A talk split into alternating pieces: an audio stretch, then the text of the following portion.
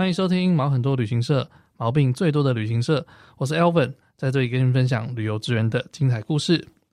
去年开始啊，大家应该都出不了国了哦。那各国它陆续封锁了国界，但这个锁不住大家想要出门走走的欲望。很多人转而把目标放到台湾本岛的旅游上面。去年一整年下来，我想必呢，你也在不同的城市旅游过几次吧？那有像徒步导览啊。单车游、露营、登山、手作体验，有很多不同的玩法。在去年，你又做过几个呢？还有一个玩法，我不知道你有没有试过，甚至可能很多人都还不知道，在台湾可以这样子玩，那就是最近兴起的游艇之旅哦。今天特别找来我的前同事，也是飞去玩旅游的经理 Eddie，来跟我们分享游艇应该要怎么玩。Hello，Eddie。Hello，大家好。Eddie，先跟听众介绍一下你自己吧。好啊，没问题。大家好，我是飞去玩游艇的 Eddie。那我们公司的话呢，主要是负责做游艇旅游。那跟旅行社比较有相连的是，通常呢，游艇就是租游艇。那我们家的话，会把它结合游艇跟旅游，让大家一起去玩，所以会比较亲民的感觉。非常推荐大家来旅游。嗯，诶、欸，认识你的时候，你那时候还在做业务嘛，对不对？那你怎么会从业务慢慢转变？你你那时候后来有经过哪些不同的职位吗？哦，之前我在前公司的时候，一开始我认识 Elvin 的时候呢，他是做，就我们一开始是同梯进去的，嗯嗯，然后我们那时候都是做业务，然后一开始的时候就是接电话，然后销售行程为主，后来的时候我这边就是大家后来慢慢都转变成是业务领队，嗯，因为我们在我们公司比较特别啦，然后有些人就会选择做全职领队，有些人就会选择做就是呃其他的或是。做诶、欸、业务这样子，嗯，那我的话是选择做线控，那我们就会帮忙可能规划整个行程，因为我想要知道怎么产出一个非常棒的行程，就是从订餐啊，或是安排行程、交通等等一系列这样子可以安排下来，那怎么产出让业务可以销售卖出去的一个很好的产品，所以我后来就加入了线控，所以才会接触到怎么制作产品，然后本身的话也会带团，然后也会销售，嗯嗯嗯，所以。其实你是比较喜欢当就是线控的，你反而不是没有那么喜欢当领队，对不对？呃，相对来说啦，嗯、我没有特别喜欢当领队，并没有排斥，但只是我觉得如果以兴趣来说的话，我喜欢去规划行程，是我喜欢的。嗯、呃，在旅行社这个产业里面，我是比较喜欢的角色。呃，因为一般人应该通常会觉得。领队这个工作听起来好像是比较有趣，比较能够出国去看看的。但其实我觉得这个工作还蛮吃个人特质，还有你自己的，嗯，你自己的喜好。因为不是每个人都很很有兴趣跟人家每天在跟不同的人搞关，然后要乔很多事情，有很大压力这样子。不过说真的，你怎么敢在去年是疫情的时间，你怎么敢在这个时候去创立一间公司呢？那时候会跟朋友一起创立这间公司的话，主要是因为。呃，如果没有疫情的时候啦，其实我这间旅行社跟其他间旅行社的话呢，看不出差别来。然后，嗯、呃，大家都已经站好了那个位置，要怎么样去凸显你自己的特色的时候，其实蛮多人卡了位置在那边。但是对一个新公司来说，大家全部都被打趴，大家重新来过的时候，就正正好是你最适合的时间点。危机就是转机，这样子、嗯。对啊，因为看就是像。大公司裁了这么多，就是原本可能一百五十几个人，现在公司只剩下二十几个人这样子。嗯，但而且大家之前普遍台湾的旅行社都是做出境的旅行社，那做入境的旅行社或是国内的旅行社相对来说比较少一点点。那大家在不知道怎么做的时候，其实他不知道怎么玩，你也不知道怎么玩，那就是大家一起来看谁比较厉害啦。嗯，所以说你现在。在疫情期间，你入行的门槛反而还比较低一点。嗯，应该可以这么说。那说到你现在是做，主要是主打游艇嘛，在台湾做游艇，嗯、对很多人来讲，可能像像游艇也算是比较高端的玩法。对它的，嗯，应该说价位它也是比较高一点，比较算是进阶一点的玩法。那对进阶一点的客人来讲，他们可能很多人会想说，哎，我有坐过游轮啊，我为什么还要再去做游艇呢？呃，这最主要的话呢，其实玩游艇跟游轮呢，玩法呢是蛮不一样的。嗯，怎么说？因为玩游轮的话，通常来说呢是，呃，就是如果以度假村来比喻好了，嗯，就是你玩游轮的话呢，就是进到这个大的，像是 Club Med 这样子，你进去里面呢，那大家都在那一艘船上面，你可以玩你想要去玩的东西。但是不管怎样子的话，它没有办法，因为这艘船呢，因为你自己一个人去改变航线啊，或者是改变什么那些玩法，我要在这边停留多久，那都是没有办法的。嗯，那但是相对来说啊，价钱是比较划算的，会比较便宜一点点。但如果以游艇来说的话，你就算是呢包了一栋海上的私人别墅，有的时候如果你再好一点的话，甚至包了一艘豪宅、地堡豪宅呢，都是可以的。你就想整个地堡豪宅，然后就跟着你走这样子。嗯，假设今天你包了一艘船的时候，主人就是你。那假设你今天想要呢，叫船长说我要在这边停久一点，那或者是我想要去一个无人岛的沙滩怎么的，你就是老大。所以你包了这艘船的时候，你想要怎么玩、怎么样子的话呢，都是可以。所以今天的话，包了一艘游艇的话，就是比较量身定做的感觉。嗯，如果像是参加，呃，通常来说，听这个节目的观众的话，应该都有参加过团体旅游。嗯哼，那团体旅游的话，就是比较是像是游轮的感觉。那参加游艇的话，比较是私人定制的感觉哦。对，okay, 所以相对比较高端。所以你们行程都是用定做，然后包团的方式来做咯。呃，对，我们通常来说都是以包团的方式来安排我们的行程。嗯，我们公司的话，之前一开始的有安排散客。嗯，因为毕竟来说，散客比较好找人嘛。这倒是。对啊，对就是公司哪会想要就是。都是包团，包团的话这么难做，嗯，要找客人也很累啊。对，找客人是最难的事情。对，但是我们宁愿就是包团的原因，是因为客人玩回来的感受会差蛮多的。毕竟游艇的话，即使再大艘，就是游艇它是比较一个私密的，或是私人专属的玩具，嗯，所以它的设计方式的话，很多都是以家的形式来去设计它的那一艘船。那你们就会觉得说，今天你就在进去一个就是你专属的家的时候呢，但其实旁边跟你玩的人，其实都是客人，不认识的人，或者你就不认识的人，然后其实玩起来的时候会觉得有点拘束啦，有点别扭，会有点别扭。它并不像就是游轮这样子，你是就是大家都在游轮上面，你可以非常的大，那你就看不到他其他人啊，或者你自己待在你的房间里面都没有关系。嗯，但在游艇的时候，非常重要的一点是，通常会在 lounge 里面聊天。不会待在你的房间里面，跟游轮是非常不一样的。嗯，因为游轮通常都是买那一个房间舱房去决定你的价钱。对，但是游艇的话，你是否整个船去否你的那一艘价钱，它不会就是专属你那个房间多少钱卖你这样子，会非常的奇怪。嗯嗯。那所以玩回来的时候呢，呃，散客的客人他其实就是觉得说有点，他的回忆比较没有这么的好啦，就是他并没有觉得不好玩，但是他就觉得好像跟他一般参团的感受。比较相同，嗯，所以呢，但是我们也有安排包船的客人，但包船的客人就会觉得说，他算是他这辈子呢最好玩的行程，因为嗯，再不好，好再怎么对，因为在一般的行程，你跟你的好朋友或者跟你的、嗯、呃都认识啊，或是至亲好友去的时候，你都会觉得很有趣。对，我觉得是讲到重点。我觉得出去玩最重要就是人。对，其实再怎么样都是人。对对对，人好人对了，去哪里都好玩。对啊，所以呃，我们后来才会都是以包船的方式来做进行啦。虽然对我们来说比较难，就是成团几率相对来说会稍微比较低一点点。嗯，但是口碑介绍跟回流客相对来说是比较多的。嗯，那像在游艇上可以怎么玩呢？啊？游艇上的话，要怎么玩其实都可以。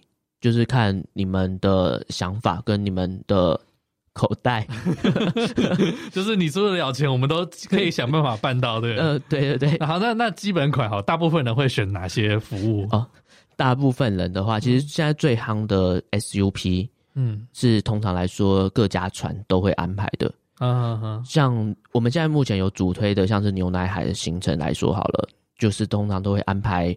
呃，SUP 上去，SUP 就是那个立桨，对，就是立桨，站在、嗯、可以就像一个大的冲浪板，你可以直接站在上面，然后有桨，然后你可以滑这样。嗯，但我们家跟其他家比较不一样的部分在于说，通常其他公司的船公司就是很简单，就丢两片 SUP 板上去，你要怎么划，你家的事情不会有人教你，嗯，就叫你自己去。哦，对啊，对啊，放生这样的话，对你来说呢，你花的成本也低，就是你花的船费也比较低。然后，但对船家来说，他也不需要做什么事情，他就是买了一个 SUP 板放上去，嗯、那他随时呢，他下次一样可以用这张 SUP 板，所以他的费用也不会增加，反而就是一直降低他的购买，他就花一次钱就好，对，他就花一次钱。嗯，但我们家不是，我们家的话呢，再怎么样呢，放 SUP 上去的话呢，都会安排 SUP 专业的教练。嗯，因为我觉得玩船这件事情呢，安全是蛮重要的。嗯，因为大家出去玩的时候呢，就会希望平平安安的回家嘛。那所以我们这边安排的 SUP 教练都是有救生员资格的。嗯，那比较不一样是，大家会想说，为什么要？我平常之前玩过 SUP，那为什么要再安排 SUP 教练上去？对啊，如果他本身就会的话，对，主要的原因是因为有的时候你拍美照其实是要 SUP 教练帮你去调整那些姿势的。哦，有的时候呢，像是呃，有时候浪况有时候没有那么好的时候，嗯，你并不是专业的 Pro 级玩家的时候，你有有时候是站不太起来的。嗯哼，因为毕竟我们去玩游艇都不是在平静水域。平静水域就是开放水域，对，平静水域就是类似说日月潭，就是有些人就有去日月潭滑过 SUP 啊，嗯，那一些的话，那那个超平的，你要怎么站都可以，很难倒下来。对对对，但是如果像是你在那个有浪或是有呃流或是有风的时候的时候，要滑 SUP 的时候，其实就没有那么简单，尤其你要站起来的话，那。欸、我没有想过这件事情。对啊，我觉得好像 SUP 随便站都站起来。哦，没有，就是你要站起来，有时候是呃不简单的。而且 SUP 的好坏也会影响到你能不能站。有时候商家买的那个 SUP 就是很烂的那种板子，就是它充也没充气包，然后你站上去的时候就有点呃就是软软的，再怎么样站，你再怎么样核心够有力，要站起来都是有点累的。嗯，但是呢，像是我们安排的 SUP 板的话呢，都算是。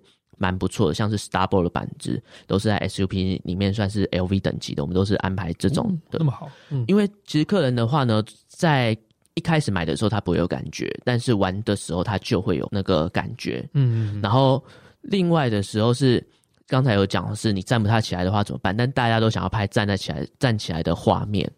那所以我们的教练呢，就会躲在那个你的板子下面，那、嗯、就帮你扶正，对，这样子。然后呢，帮、啊、你扶正呢，对，扶着，帮你扶着，你就只能站起来啦。哦、嗯。然后呢，当就是这时候摄影师要拍照的时候呢，嗯、他就会躲在水里面，对，因为这样子，然后你就不会照到你。你们还有另外一个摄影师，呃，专门帮忙拍照。我们通常来说，我们公司会安排摄影师，因为大家回去。能炫耀的东西，大家包游艇就是想炫耀，对，真的是，对，是吧？嗯，大家就想说跟他说，哎、欸，我们去坐游艇，不然假设今天你坐观光船去，可能去一个地方玩，你会想拍照嘛？你就顶多一张自拍这样子去那个地方。对，如果没有那么特别，就没有什么好拍的，没有什么好炫耀的。嗯、对，但游艇是值得你炫耀的东西。对，真的是。所以你今天都花了钱坐游艇，你就要安排摄影师去。那为什么要安排摄影师呢？最主要是因为摄影师比较会拍，然后跟拍起来的照片不一样。嗯，因为呃，今天我们自己拍的时候，你可能顶多啊回去就是拍了几张后，你就选了一张，然后也不知道要不要发，就发了几句，你就哦换下一个地方。但是摄影师拍回去的照片，你可能就选了很多张，然后还不知道要发哪一张，因为你就太多选择了，对，都每张都想选，然后你就会发了连续发很多天这样子。对对对，连洗版很多天这样。对，所以你们除了那个专业的教练之外，然后还有摄影师，对啊，那还有什么其他的服务吗？呃，我们这边的话，像是如果您要安排呃 DJ 啊那些的话，我们也都是可以，就是直接一个海上夜店的概念。然后我们还有像是说私厨，我们这边的话都有配合米其林的那个厨师，还到米其林的厨师，嗯，对对对，那么专业。嗯，我们这边的话，因为假设你安排一个普通外汇的厨师上去的时候，你就会觉得好像。差一级，对，就好像差一下这样子。嗯嗯，但是有一个米其林的光环的时候的时候，你吃起来就不一样。真的哎，对，好酷哦。那除了像这些之外啊，然后有没有你有没有碰过什么很很为难的要求，或是觉得很难达成的要求啊？很难达成的要求哦。嗯，这边的话，我们遇到的客人普遍都还不错，但是就是有些。客人对就是游艇的印象就是，哎、欸，比较像国外的那样子。国外的想到游艇就会想到美女，想到美女就会想到一些金丝猫啊什么那些之类的，啊、okay, okay, 要一些特别的服务，对，特别服务。但是因为毕竟呢，对我们来说的话是呃，因为我们希望是做正当的啦，嗯、那所以。特别的服务这边的话呢，您这边的话，我们通常都是介绍客人去自己处理。哦，OK OK，我们只负责船，还有我们家负责船跟一些其他服务，正规的服务。对对对，对，那个你可以去找哈，我对，我们就不不不 care 这样子。对，太特别的服务我们就不太 就是方便。哦，合法为主了，合法和安全为主这样子。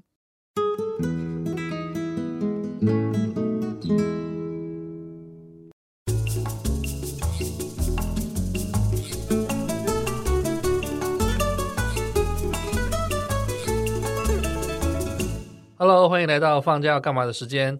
照惯例呢，跟大家推荐这两周有趣的活动。那这次要推荐的活动有两个，第一个呢就是大溪豆干节。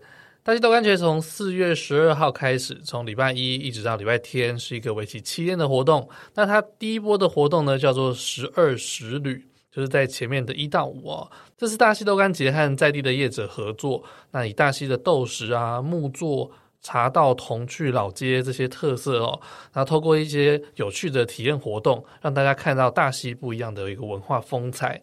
那五天呢，总共有二十场体验的场次，每个场次它最多开放十五个人报名。报名资讯可以上大溪豆干他们的 Facebook 粉丝页报名参加。那在后面的两天，礼拜六。礼拜六有两个活动，从下午开始，它就有一个叫做豆政市集，就是以这次这个大溪豆干节为主题的一个市集啊。那到晚上呢，还有一个它的重点活动叫做豆业季。豆业季呢是以豆石为核心哦，然后结合当地的一些民俗文化，还有主题的欢庆之夜，算是整个大溪豆干节的一个亮点，非常值得去看。那在礼拜天的话，它下午同样是有这个豆政市集。那在呃下午三点开始呢，他们有一个豆腐宴的活动。这个豆腐宴他会找一百位民众来参加，一起吃这个豆类的料理，然后再做一个祈福的动作，祈求大家呢能够早日度过这个疫情的时代。那大溪豆干节从四月十二号开始，一直到四月十八号，总共有七天的活动。地点在桃园大溪多目标体育馆。那再来第二个活动呢，其实它不在这个区间，算是一个预告啦。就是从四月二十二号开始的澎湖国际海上花火节。四月二十二号开始呢，每个礼拜一、礼拜四都会举行烟火秀。那今年赖为了庆祝他们十周年，特别和澎湖花火节联名合作。那除了烟火之外，你还会看到 Live Friend 的无人机秀。那这次除了在他们的那个西营虹桥会放烟火之外，那另外还有在七美、望安、吉贝这些外岛也有烟火的场次哦。所以如果有兴趣的人，你从现在就可以开始准备要买机票订行程了，因为呢这段时间一定会非常非常难订。我在大概两年前有去过澎湖花火节，他那边的烟火真的是很厉害，然后那个无人机表演也是。蛮震撼的，因为你真的是想不到他怎么会可以做出这样的形式哦，所以我觉得它非常值得去看。而且澎湖它本身美食也非常的多，像是那边的那个花枝丸，我就一直念念不忘，因为它很大颗，而且它用料很实在。我是后来甚至还去那个团购从澎湖叫过来哦。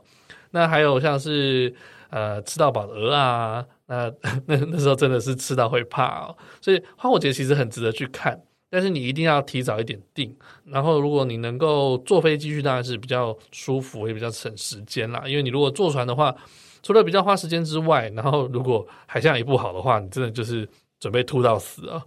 好，那以上就是这次推荐给大家的活动。活动的详情呢，我也会在节目播出的礼拜五放在我们的脸书粉丝团还有 IG 上面，大家可以去看看哦。好，那再来回复一个 Apple Pocket 上面的留言啊，他写说：“嗨，我是阿用。”题目设计用心，听得很有趣。那我知道这是谁啦？这是我第一个大学同学啦。那我其实我觉得蛮感动的，因为我们大学毕业其实都已经十来年了，然后大家又在就是不同的领域啊，然后各自成家立业啊，其实生活圈已经差得非常的多了。但是其实呃还是会彼此关心一下对方的生活，所以其实看到这留言还蛮暖心的。那我也很好奇说，说不知道还有没有其他同学在听我的 Podcast？有的话，你也上去 Apple Podcast 评分留言一下，好不好？让我知道一下。然后我们听众啊，如果你希望你的留言被念出来，那你也记得到 Apple Podcast 上面五星评分留言哈。好，那最后再推荐一个小店给大家哦。如果在台北的朋友，你最近有到行天宫的话，可以去吃吃看。那是我之前旅行社同事开的，它叫做店长鸭血。那地点就在那个行天宫十字路口，它靠近按摩店的那个转角哦。那店长鸭血它虽然是连锁的品牌，但是其实它口味一点都不马虎哦。特别是它的那个招牌鸭血，因为我上次吃我就觉得哦，这鸭血很好吃诶，就是口感很好，然后也非常的入味。那如果点它的豆腐堡的话呢，料也很多，所以整体来说，我觉得它的 CP 值还蛮高的。所以如果你有到行天宫附近啊，我非常推荐你来吃吃看。那也欢迎跟我一样，也是。旅游业的受灾户们呢，呃，我们可以来这边互相取暖哦。然后这个 Uber Eats 还有熊猫也都叫得到，但你要记得找店长鸭血的行天宫店哦，才有支持得到哦。好啦，那我们回到节目中哦。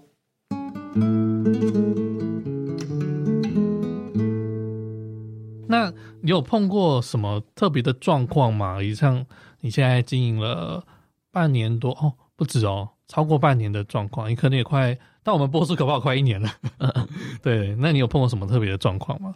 特别的状况就是，嗯、呃，船会坏掉、哦、这件事情，嗯，可能大家就是可能觉得说，诶、欸，就是船不会坏这样子，有船是会坏的，跟车子一样，应该是对。船其实跟车子是一样的，嗯，但是船的零件的话呢，它船每一艘船的零件都是可能有的时候是专属它，因为。船不会像是车子这样子系列模组，所以有时候你在更换的时候没有这么的快，有时候必须要等。嗯，所以有的时候可能是哎、欸，这时候坏了，但是它在等它的零件会等很久这样子。哦，对，维修没有那么快这样子。然后我们之前就遇到说，呃，我们的大旺季的时间就是连续档期，然后但是我们的船坏掉了。哦，对，哇，那怎么办？呃，但是这时候你就会最主要是要清，就是找我们的原因。因为假设说，如果你今天可能你认识船东啊，或是自己找船的话呢，嗯，船东就是两手一摊，就说我没办法，哦，没办法，因为他就是有那艘船，嗯，但对我们来说的时候，我们是游艇经纪人，所以我们会帮你们想办法解决这件事情，因为毕竟大家想出去玩，最主要就是大家都把假期可能三个月、四个月，甚至有时候甚至比较夯的行程，半年前就会定了，嗯，那你跟他一。摊手说：“我船那是没办法，就是退你钱。这时候他要的不是你的钱，就是我们那时候客人就说：我们不是要你的钱，我们就是要去玩。那这时候的话呢，好险我们就是其实我们手上的船只其实蛮多的，那我们会调配船只呢来试图就是帮你解决这件事情。那所以像是我们之前的时候，甚至一次出两艘船，两艘船蛮大艘的那种，就是一次出两艘船，有那么多人哦。”呃，他那时那他那时候蛮多人的。其实，呃，游艇跟交通船是比较不一样。交通船的 size，它里面可以塞可能一百、两百个人都是没有问题的。嗯，但游艇其实非常大艘，有时候六十、七十尺。通常来说，一尺的话呢，你就除以呃三，就大概是十八公尺。但是它船上面的人数，它大概就是十个或是呃十五个左右。嗯，它并不会说我上面塞满了人。嗯。即使他可以坐很多人，那差不多都是在落在十出头上下，那最多大概顶多二十位左右而已。嗯、所以有时候我们就是变成说要一次出两艘船去消化客人的人数这样子。哦，我刚我觉得你刚才讲对一个地方，就是嗯，出得起钱去包游艇的人，他们在意的不是价钱，在意的是他有没有有没有玩得开心，有没有满意。所以我觉得这个像旅游经理人这件事情非常的重要。那不管碰到什么问题，我都可以想办法帮你去协调。嗯，我觉得这个很厉害。除了像这个之外，有没有其他的状况？例如说天气的因素啊，然后导导致不能出船的？哦，有啊，因为其实对我们来说，不管你今天去哪里玩，安全是我们最重视的事情。嗯，那有的时候呢，撇除下雨天啦不说，以就出太阳，但。为什么有的时候我们不走？就是有时候我们会被 complain 说，为什么今天明明我看那个天气上面，就是手机 APP 来说的话呢，天气可能是好天气，嗯，但为什么你可能三天前跟我说我今天的行程必须要延后或者要取消？嗯，最主要是因为我们取决于会不会出船的主要原因，是因为在于说浪况。当今天浪况不好的时候，有的时候像是台风过后，即使天气呢非常的好，但是浪的话会有长浪。那我们这边就不会呢，让我们的船出去。长浪是什么意思？哎、欸，就是它的浪会比较，如果以这样子讲啦，就是以浪高来说比较高一点点，大浪或是那样中中大浪来说的话，对你出船来说的话，你一来玩的不开心，那再来的时候，呃，其实会是比较不安全的。所以对我们来说，我们就不会强走，就是强行走。所以对于游艇这一块来说，我们是直接全额退你的钱。嗯，对，其实。对一般的旅行社的行程来说的话，通常来说，通常是除非发生很严重的状况，我才会全额退你钱，或者有时候我都还要扣一些必要的费用。就是没有必要不会退钱。对对，没有。当然我自己我收到钱我也不想退啊。对啊 对啊，我都钱都到我入我口袋了，我当然是想要出去。但是考量到安全的因素，还有你玩的尽不尽兴的因素，对，所以我们这边的话都是会全部退给你们的。嗯，就是你可不赚，但我也不想让你玩的不开心。嗯，对，就是我们在呃游艇界这一块跟旅行社会有点不一样的部分。哦，那这样说起来，你们主打的客人是长是什么样子的？长什么样子？通常来玩我们家的行程的客人呢，是比较多 outdoor 的类型，就是看目的地啦，就是看今天船型跟目的地。就我们假设说，像牛奶海现在很夯，那来体验的客人来说的话，通常是年轻人 outdoor 那种的，就是他喜欢玩水，或者他喜欢自由潜水啊，或是玩户外活动的客人，其实蛮多的，女生男生都有。那如果他挑的船型不贵的话，其实相对入手的价格并不会非常的高，所以我们的客人的话呢，还算不错。嗯，但如果像是有些行程的话呢，呃，要走一天的。像是说去小琉球啊，或是说去可能比较特别的澎湖、南方四岛什么那些行程，通常去的客人的话呢，都比较是那种住在东区有钱的 贵贵客，都比较住在那边。对对对，大户对大户，因为他们就是整个家族，然后包船去玩。对，因为游艇就是算是一个整个家族旅游的共同回忆啦。嗯，所以他们通常来说呢，会安排。一整天的包船，或是有时候甚至两天三天，那我们帮他们安排整趟行程去，那他们整个家族长辈呢，到小朋友都有。嗯，OK，哇，那真的是蛮特别的，就是你主打的客群跟一般旅行社完全不一样，就是高端的，然后定制的这种规格这样。嗯，那像这样说起来，你们的优势是什么？因为现在很多呃旅行社他们也开始有走。开始有跟游艇公司合作了，像你是新崛起的公司，你觉得你的优势在哪里？如果他们今天投入了资产过来跟你要对尬的话，你有什么？你觉得你有什么地方可以打赢他们呢？呃，最主要是因为我们本身的话就是有旅行社，那我们又有游艇公司。嗯、那因为因为我朋友就是一起做的朋友的话呢，他们是造船公司的，所以我们在那个就是做游艇这一块的时候呢。其实人脉也蛮重要的啦，所以我们相对来说，嗯、呃，可以跟船东呢，就是合作。有时候船东呢，他不是要接量很多的客人，他不是做，他今天船买了那一艘船，就是他的宝贝。他今天愿意租给你，并不是因为那个价钱好，他就租给你，并不是他不是为了赚钱，他不是为了赚钱。有时候假设你今天来的客。来客人太多，他也说，那我就干脆不要接了。嗯，他都买得起这个，他也不在乎赚这个钱。对，所以呢，能不能租得到船，或是船东愿不愿意跟你合作，最主要其实在于说关系。嗯嗯，哎、欸，那你刚才说到台湾有造船的，所以你们的，嗯、我有看到你们那个网站上也有介绍卖游艇的服务嘛？嗯，那呃，像在台湾的游艇本身都是在台湾制造的吗？还是有人会去国外去买啊？呃，通常来说的话，有分为在台湾制造，或是从国外代理买回来的船。嗯嗯。那台湾的制造的游艇其实非常的厉害。那台湾的游艇，像是说呃，Horizon 这个品牌好了，嗯、或者说那个嘉信游艇，他们来说都是台湾数一数二的造船厂。嗯、那他们，我们都有跟他们合作，他们的船大概都是比较属于中到中大型的高端的游艇。嗯嗯，那他如果我跟他租船的话，都是租那种超级游艇，大概是落在二十四公尺或者七十公尺以上的船。他那种就是给东区的贵宾们参加的。嗯，对。其实你说公尺，我好像没有什么概念。如果换成平数或者是平数的话，就是一栋大概可能是七八层楼的房子倒下来放在海上面。那么大，啊，对，就是这么的大，也太大了吧？对，七八、嗯、七八层楼，七八层楼的房子，嗯，嗯倒下来呢，放在水面上，就是你们就是要去玩东区贵宾们要玩的。哇靠！对，好扯哦。那七八层楼大概可以放多少人？通常来说，顶多二十个人左右。哇塞，对，就是好过瘾哦。对，就是专属 for 你们。嗯，对啊。但是有些有些船家的话呢，他会想买国外的船代理进来。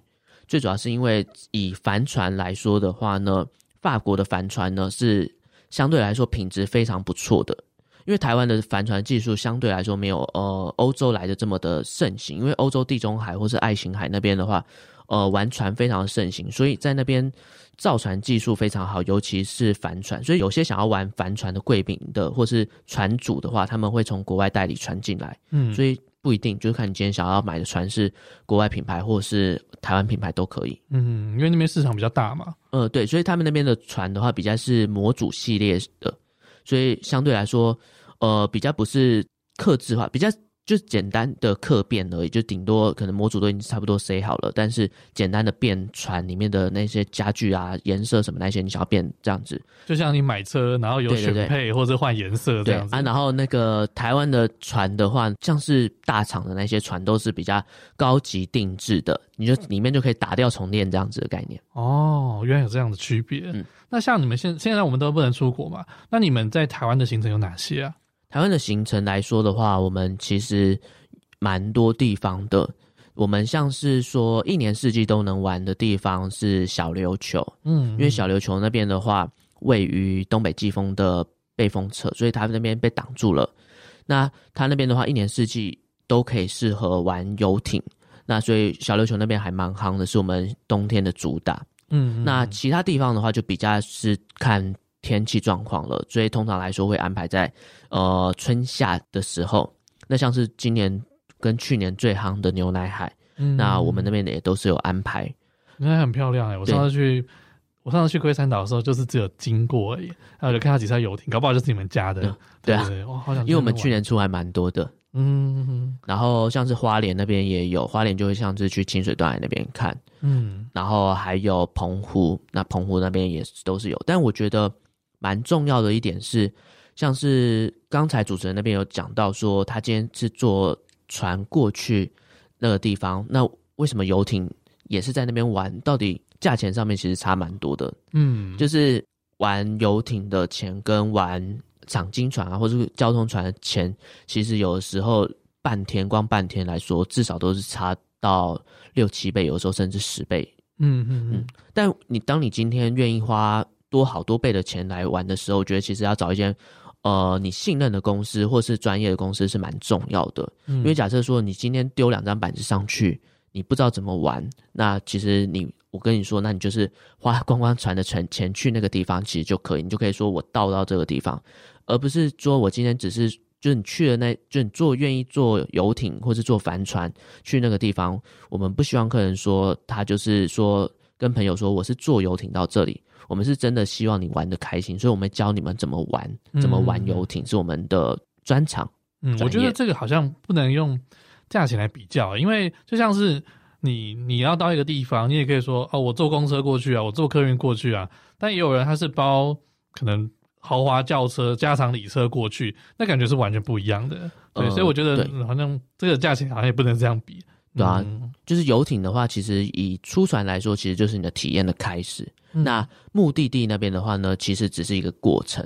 那所以整趟行程是你的回忆。嗯嗯，像我之前有看到你们还有跟那个几个 YouTuber 合作嘛，像是、哦、对，对，像是那个 B B 内内。还有一个是嘟嘟妹嘛，对对对，对对，我觉得大家也可以去看一下，因为我觉得他们两个都拍的很棒，然后也可以看到他们船上面有的服务，像是他们有私人的这个主厨啊，然后还有他的教练、摄影师，那我觉得这个你现在可以了解一下，现在我们游艇的是怎么样去体验，怎么样去玩的，嗯，那像是现在虽然是只能在台湾玩啦，但如果之后开放国际的话，你有规划要去哪些地方吗？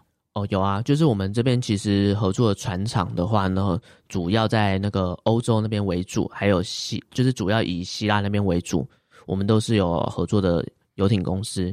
嗯，那我们这边其实都是会带客人飞到希腊那边，那玩大概一个礼拜的跳岛行程。因为其实希腊爱琴海那边的话，非常多众多的小岛，那你可能听过的呃一些小岛是可能各家旅行社都会做的。嗯，但是其实很多小岛的话呢，你是连听都没有听过，或是台湾介绍书里面的话，你找不太到的资料。但是那一些其实是当地人，他们因为当地船其实非常盛行，尤其有钱在那边玩，就是会玩船。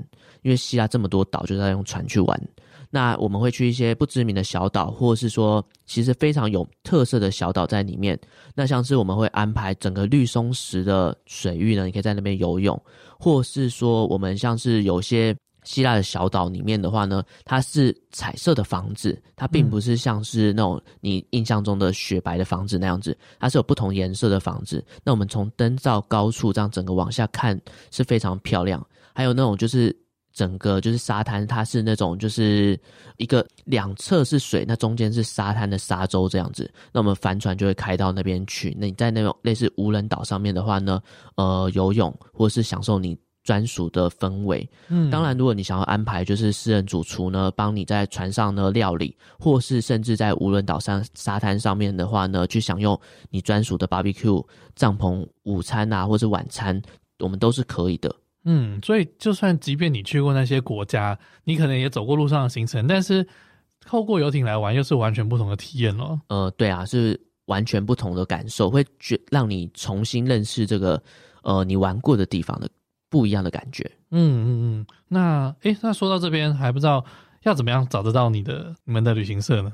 哦，如果你们这边的话，其实找那个搜寻“飞去玩游艇”就可以了，嗯、就是飞去哪里的飞，去哪里的去玩游艇。因为我们那时候其实一开始本来是要做国外的，嗯，我们那边其实全部都已经谈好，饭店什么那些也都是 say 好找好了。那所以我们是希望让大家飞去国外玩游艇，所以我们就叫做“飞去玩游艇”。哦，原来来这个名称的来源是这样子的。嗯嗯嗯，好，那如果大家对游艇有兴趣的话，可以上网，不管是 Google 或者是 Facebook 上面可以搜寻“飞去玩游艇”，就可以找到他们的官网啦。好，那我们今天节目就到这边喽，谢谢 Eddie，谢谢大家，拜拜，拜拜。